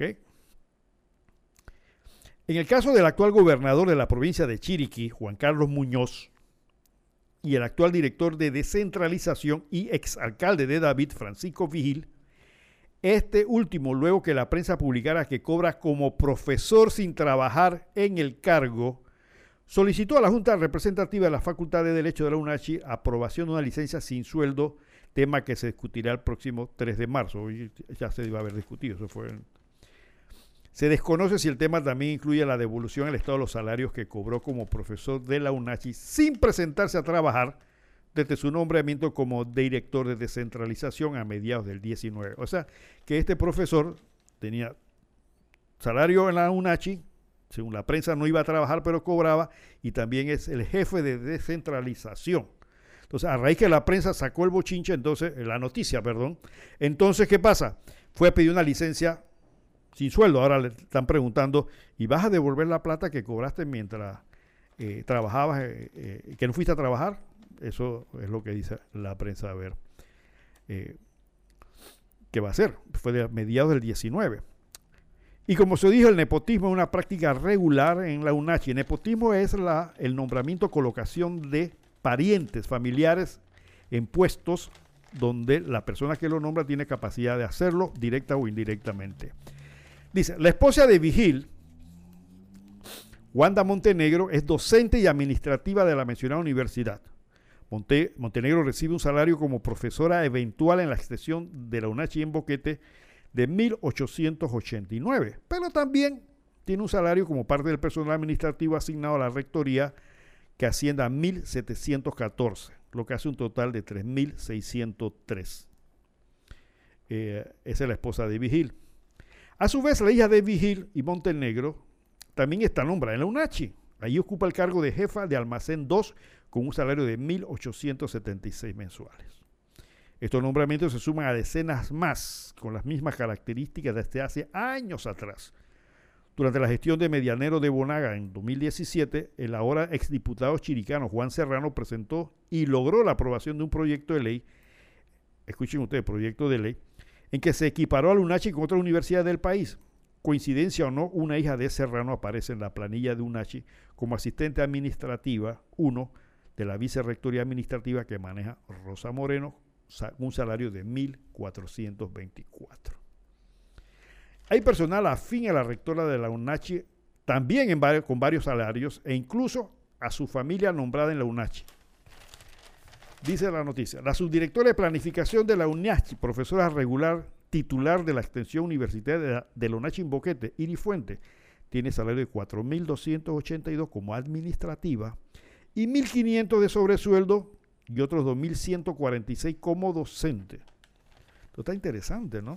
Miren ustedes esto, ¿no? La señora es eh, administrativa con 4.282, 1.500 de sobresueldo y otros 2.146 como profesora. Es profesora administrativa, etcétera. Acá estamos hablando aquí de casi, casi cerca de 8 mil dólares al mes. Interesante, ¿no? Yo aplico ahí en la, la UNACHI para ver. Porque como están las cosas, pareciera que puede ser, puede ser profesor, puede ser administrativo, puede ser.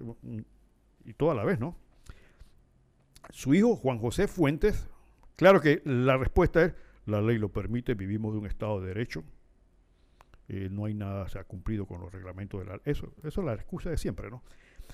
Sigue diciendo la noticia, su hijo Juan José Fuente, también nombrado en la UNACHI como coordinador de planes y programas de la unidad de mantenimiento, un salario 718. El subsecretario general de la UNACHI, Edgargo de la Torre, con salario de 6.390 y un sobresueldo de 1.300, también comparte el lugar de trabajo con su hijo Edgargo de la Torre, asistente administrativo de la Facultad de Administración de Contabilidad con 1.393. El director de la de finanzas de la UNACHI, Humberto Arce, con salario de 6.392 y 1.400 de sobresueldo, tiene a su hijo José Alberto Arce como asistente administrativo de la Dirección de Tecnología de la Información con salario de 698. La secretaria general de la UNACHI, Blanca Ríos, con salario mensual de 8.463. ¿Cuánto ganará la rectora? y 1.500 de sobresueldo para un total de 9.963. Mire, hay médicos en este país que lo hacen hacer doble turno y todo en, entidades públicas y no llegan a los 2.000 dólares. Esas son las cosas, mi estimado señor presidente, que entonces sus chupamedias adulares dicen, no, porque están hablando mal del gobierno, que eso es ahora dicen, no, pasa que la UNACHI es autónoma o qué sé yo, pero como jefe, cabeza de un gobierno, aunque sea unidades descentralizadas, la, el llamado de atención moral sobre estas cosas sería importante. Decir, oye, ¿cómo tú vas a tener a tú como secretario ganando un sueldazo y luego a tu hijo o a tu hija nombradas en la misma universidad? Dirán, no, es que está haciendo su trabajo, cumple con su trabajo, la ley no lo prohíbe. Sí, posiblemente así sea. Acuérdense que la moral es una cosa y la ley es otra cosa. Y recuérdense algo que decía en la época romana. La mujer del César no solamente debe ser honesta, sino aparentarlo. Y en un gobierno los funcionarios públicos no solamente deben ser honestos, sino también aparentarlo. Y estas son las cosas que evidentemente no van con ese ropaje. Como decía, pues dice aquí la secretaria general Blanca Ríos con 8.463 y 1.500 de sobresueldo para un salario de 9.900 y se gana más el presidente entonces. Comparte el lugar de trabajo con una hermana nombrada como auditora interna de la institución con salario de 3.062 mensuales y otros 800 de sobresueldo para 3.862. O sea, la secretaria general con 9.000 y pico tiene nombrada a su hermana con 3.862. También aparece en la planilla su sobrino, Luis Trejo, como analista de programas y proyectos con salario de 1.758. Entonces aquí hay algo adicional que también, esto podría ser un poquito ya, mucho más, más, más, más grave. Dudosos títulos. Dice así, muchas de, muchos son los las universidades nacionales e internacionales acreditadas. hay muchas universidades locales que deben estar acreditadas. En las que los acreditadas significa que tienen una verificación estatal de que cumplen con los requisitos para ser universidad y que los títulos que otorgan deben ser reconocidos. Ojo, vamos, a seguirle la línea a esta noticia. Dice que deben ser acreditadas. En las que los profesionales de la educación pueden desarrollar nuevos conocimientos para transmitirlo a las nuevas generaciones. Es decir, tú te graduas de una universidad reconocida y tienes capacidad de ser profesor. Pero este no parece ser el objetivo de la rectoría de UNACHI ni de muchos de sus profesores que aspiran subir en la escala, en el escalafón salarial y lograr aumentos a partir de títulos académicos superiores. Es decir, según esta noticia, esto no es lo que eh, nutre el sentido de los profesores de la UNACHI. La UNACHI mantiene un acuerdo con la Atlantic International University, universidad que en su página web aclara que no está avalada por los centros de acreditación de Estados Unidos. Ok, la UNACHI tiene un acuerdo con esta universidad que a su vez dice, yo no soy una universidad acreditada, dice la noticia. Es decir, una universidad light. Citando la página web dice así. Atlantic International University no está acreditada por ninguna agencia acreditadora reconocida por la Secretaría de Educación de los Estados Unidos. Se cierra la cita. Eso es lo que dice ese centro en su propia hoja web. Aclara además que la aprobación o no de los títulos de graduación de la universidad con las autoridades de cada país de origen no es responsabilidad de ellos. ¿Qué está diciendo esa universidad? Nosotros no estamos acreditados en los Estados Unidos. Nosotros otorgamos unos títulos. Y si esos títulos tienen vigencia en los países, ese problema de allá de los países de ellos, no mío. Nosotros no estamos acreditando a nadie. Cada país le dará la acreditación que corresponda. En el caso de que algún alumno desee llevar a cabo trámites diversos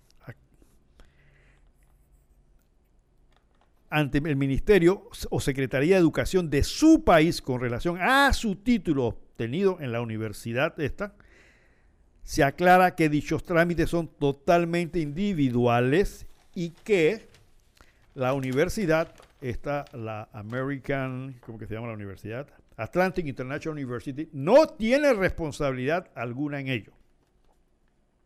Tengo una llamada hacia adelante. Buenos días.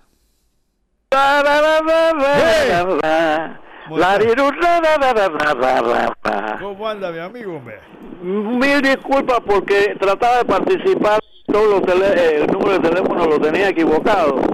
Así que tan tarde, pero bueno, ya tengo para la próxima poder platicar bastante de, los temas que usted tocó hoy. Te cuando cuando usted me, Cuando usted menciona Ciricito, quiero decir que yo soy de Escobar del lago Gatún. No, yo sé. 50 años atrás no había carretera, entonces los, los brachos daban servicio de Escobar, Cuipo, Ciricito, Tinto, Lagarterita y acá la Mendoza que es la, como se llama, que usted dijo, que produce electricidad para chorrera. ¿Cuál es el problema? En aquellos tiempos, usted usted que conoce para allá, la cantidad de barriadas que han hecho de Arreján para allá, y toda esa agua viene del lago Gatún. Un abrazo fuerte y felicidades. Como no, como tiene toda la razón. yo no sé, este, yo quisiera un día, haciendo un paréntesis de esto de la UNACHI, yo quisiera un día que el señor presidente que hace estos viajes, ¿cómo le llama? Eh, visitas populares, no sé, la gira que hace él, se montara en un carro un día a las 5 de la tarde y saliera de Albrook para llegar a Chorrera, para que sienta lo que sentimos miles de panameños que se tienen que aguantar más de dos horas en eso, para que entienda. Y en la mañana agarre un vehículo, ahora que están los muchachos en clase, y salga de, de Chorrera, vamos a ponerlo para no serlo tan crítico, porque hay gente que lo hace a las 3 de la mañana, que salga a las 5 de la mañana de Chorrera para llegar a Panamá, para que entonces entienda lo que está pasando, las millones de horas hombres que se pierden en esta carretera. Bueno, volviendo al bendito caso de la UNACHI, significa, para resumir, que esta universidad tiene un arreglo con esta universidad americana que se llama la, este, um, se me va el nombre ahora mismo, la American matar aquí. Eh, sí, la ah, American Atlantic International University. Atlantic International University una universidad que ella dice en su página web que ella emite títulos, pero que ella no está acreditada, no está reconocida como una universidad en los Estados Unidos y que cada persona que obtiene un título ahí debe buscar su reconocimiento en su país y es responsabilidad de ese país, no de ella. O sea, ella no está garantizando el peso académico de su certificación a nivel internacional. En pocas palabras, te doy un título y tú ves cómo arreglas con eso. Entonces dice aquí, este medio, o sea, la prensa pudo conocer que Lunachi acepta a sus docentes diplomas de maestría y doctorado expedidos por esta universidad, con sede en Honolulu, Honolulu, Hawái. Esta última universidad ofrece a sus postulantes reconocer su experiencia como equivalente de la actividad educacional. ¿Qué significa esto? Significa que esa universidad, si quieres un título en esa universidad, ella te va a reconocer las experiencias que has tenido y te lo acredita como materia o no sé cómo lo harán, de manera tal que tu experiencia en la materia ellos lo toman en cuenta para darte el título de maestría o doctorado. Es una cosa excepcional que no he visto en otra universidad, pero vamos a suponer que tú eres profesor de matemáticas y tuviste unos años dando matemáticas, entonces ellos eso te lo toman en cuenta para de repente darte un doctorado en matemática, según lo que dice más o menos esta noticia. Ok, entonces, con este reconocimiento de experiencia, en vez de estudios académicos, es aceptado por la UNACHI a los graduados de maestría y doctorados de esta universidad, con lo que obtiene aumentos en el escalafón salarial. Te metes en la Universidad Light, obtienes un título Light y entonces la universidad te reconoce que eres doctor o eres maestro, magíster por, en esa universidad. La página web de la universidad, eh, de esta universidad, informa que su representación en Panamá es nada menos que Etelvina Medianero de Bonagas, la rectora de la UNACHI, así como el director de Cooperación Internacional y socio fundador de la Universidad Iberoamericana de Panamá, José del Carmen Rojas, quien gana 6.392 con sobresueldo de 1.000 para un total de 7.392 en la universidad fundada por Medianero y Bonaga y manejada por su familia. Me están llevando el hilo. O sea, según la noticia, la Universidad de UNACHI tiene un acuerdo con esta universidad que tiene su sede en Honolulu, en Hawái, y eh, esta universidad reporta que ya no está reconocida por Estados Unidos y que el reconocimiento de los títulos que das por cuenta de cada uno en los países en los cuales se quiere hacer valer. Pero que la UNACHI acepta esos títulos para calificar como doctores o magíster a los egresados de la misma. Y que esta universidad establece, esa universidad americana, la de Hawái, en su página web dice que la representante en Panamá es la profesora Etelvina Mediadero de Bonagas, que es la rectora de la UNACHI, así como el director de Cooperación Internacional y socio de una universidad que se llama Universidad Iberoamericana de Panamá, el señor José del Carmen Rojas, quien gana, como les dije, 7.392 mensuales y demás. Esa universidad, la Iberoamericana de Panamá, según la noticia, fue fundada por la licenciada Medianero y manejada por su familia. Entonces, ¿qué es lo que pasa con todo esto?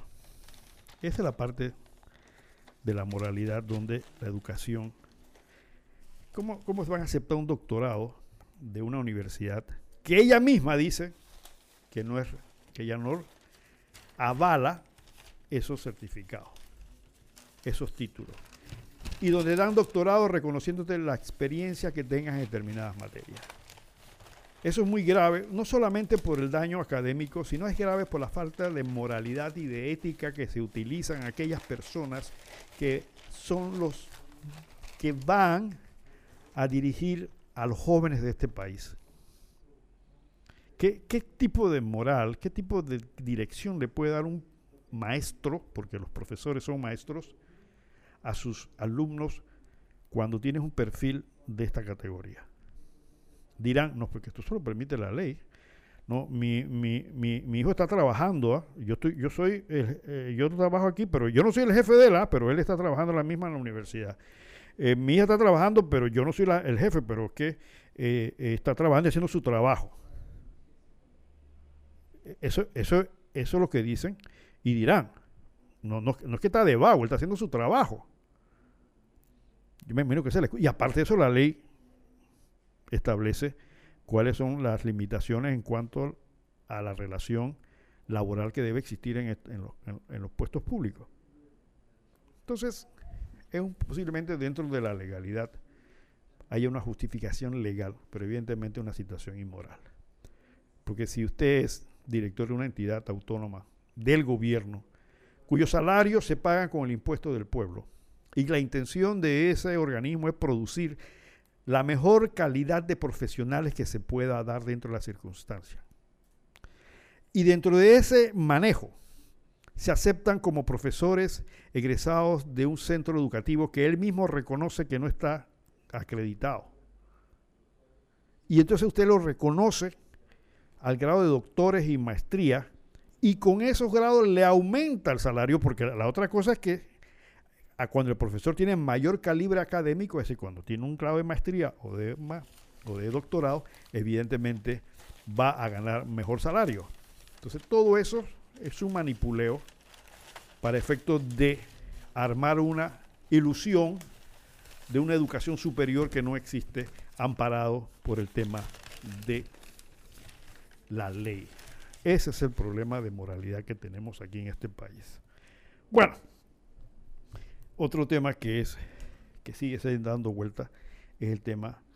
Estamos en el mes internacional de la mujer y tengo entendido que la niña de 8 años dio a luz por cesárea de, violación eh, de un, pariente cercano y eh, no, está bien, hasta por la noticia pareciera que no está bien. Eh, muy chiquita, ¿no? Una niña de 8 años dando a luz. Así que Ahora bien, de acuerdo a las informaciones que andan por los periódicos, el tema de los delitos sexuales en Panamá es grave porque no hay aparentemente un manejo judicial en este sentido. Según la información que aparece por ahí, en cinco años, escuchen esto, mi estimado oyente, en cinco años se han denunciado, porque hay cientos de casos que no se denuncian, 36.973 casos de abuso sexual, entre eso violación y cualquier otra, pero básicamente violación. 36.973 del 2015 al 21, si mal no recuerdo la, fecha. Pero 2016 al 21, 5 años, 2016 al 21, 36.973. Eso significa un promedio de 7.395 violaciones por año, eso significa 616 violaciones por mes, un promedio de 20 violaciones diarias. Es el promedio, porque sea, un día puede ser, pues pero es el, día. O sea, hoy, teóricamente, se van a violar a 20 mujeres en Panamá, según esta estadística. Posiblemente sea más, porque ya vuelvo a repetir, muchos de las de los abusos sexuales no son denunciados. ¿Y qué es lo que ha pasado con esto? Según las estadísticas de estos casos, ha habido un incremento del 2016 a la fecha, ha habido un incremento tremendo. O sea, por lo menos en el 2016 hubo 276, pero de 2016 al 17 se incrementaron a 1.582, casi 1.300 en un año de incremento. Del 17 al 18 aumentaron a 2.638, casi 1.000. Del 18 al 19, hay un brinco terrible, el 18 al 19, de 2.600 y algo a 6.400 y pico. Casi, casi, casi 4.000 de un año para otro. Del 20 al 21, de 5.000 pasó a 9.000, casi 4.000 más. ¿Qué significa esto? ¿Dónde están las autoridades que tienen que ver con esto? Aquí hay un ministerio de la familia, la juventud, el niño, el perro, el gato, no sé qué más. Que esa es su responsabilidad. ¿Dónde está la iglesia católica para inculcar los valores en las familias? ¿Dónde está la escuela? Están hablando de educación sexual y salieron los abortistas y salieron toda esta gente de LBTG, vieron esto como una oportunidad para decir que lo que pasa es que le necesita una, educación sexual. Claro, yo estoy y comparto la idea que hay que educar sexualmente a nuestros hijos, no bajo las premisas que tienen los LBTG y los movimientos de esta clase a nivel mundial y del programa de las Naciones Unidas que se llama Educación Sexual Integral. Acuérdense de eso. Educación Sexual Integral es un programa específico de las Naciones Unidas que tiene que ver mucho con el tema de la ideología de género. Ese no. Nosotros podemos hacer nuestro plan de educación sexual.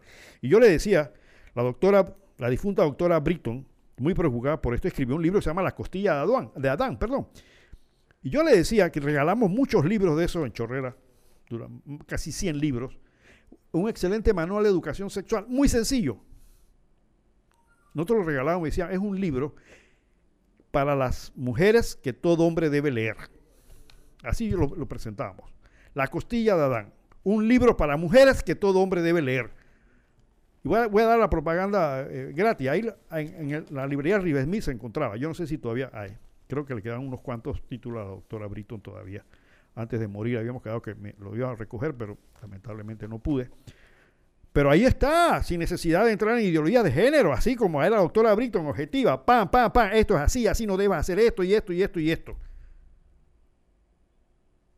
Pero ¿de qué le sirve a una niña de 8 años o de 7 años recibir una educación sexual bajo el criterio que tienen los abortistas y estas líneas nuevas. ¿Dónde está la, y viene nuevamente, el peso moral del sujeto? Porque la niña fue violada por un sujeto.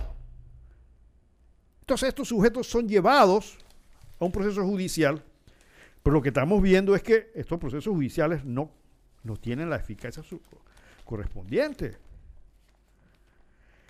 Aquí, aquí hay una estadística que, que es realmente realmente grave, grave, en cuanto al manejo de esto. Porque, por ejemplo, en, el año 2016 hubo 1.366 casos. Acuerdos de pena, 7.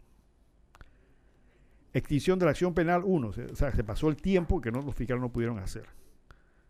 Ningún, ni una absolución, sentencia condenatoria, 1. Suspensión condicional de proceso, 9 un desestimiento, se echaron para atrás y, criterio de oportunidades, el fiscal mandó ordenarles el, archivo porque entendía que no había. Pero vemos, por ejemplo, que en el tema de suspensión condicional de proceso, en el 2017 hubo 76, 122. ¿Qué significa eso, mis estimados oyentes? Significa que tú estás haciendo, perdona, que diga que tú. Vamos a suponer que una persona fue este, querellada por el delito este, y en el, en el camino del proceso entonces se, hace una se, se pide los abogados piden la la suspensión del proceso bajo ciertas condiciones. El juez dice, bueno, vamos a suspenderlo. Si cumples con ciertas cosas, entonces el juez va a interponer, le va, le va a decir algunas cosas, algunas condiciones que debe cumplir esta persona, si no se sigue el proceso, ¿ok? Entonces, pero no, que no debía haber suspensión de funcionar el proceso. Si un niño vio, un tipo de 20, 30 años, vio a una niña de 8 años, ¿cómo le va a suspender el proceso? Yo sé lo que me van a decir, es que la ley así lo establece. Y tienen razón. Y por eso me he robado la sentencia de un sabio rabí, un sabio judío que dijo, al pedirle cómo se debe interpretar la Biblia, dijo, la Biblia se interpreta en dos formas, literalmente y en serio. Y yo me, me, robo ese criterio de este sabio judío para aplicarlo a los estudiantes y a los abogados de derecho. El derecho se debe estudiar en dos se estudia en dos formas, literalmente y en serio.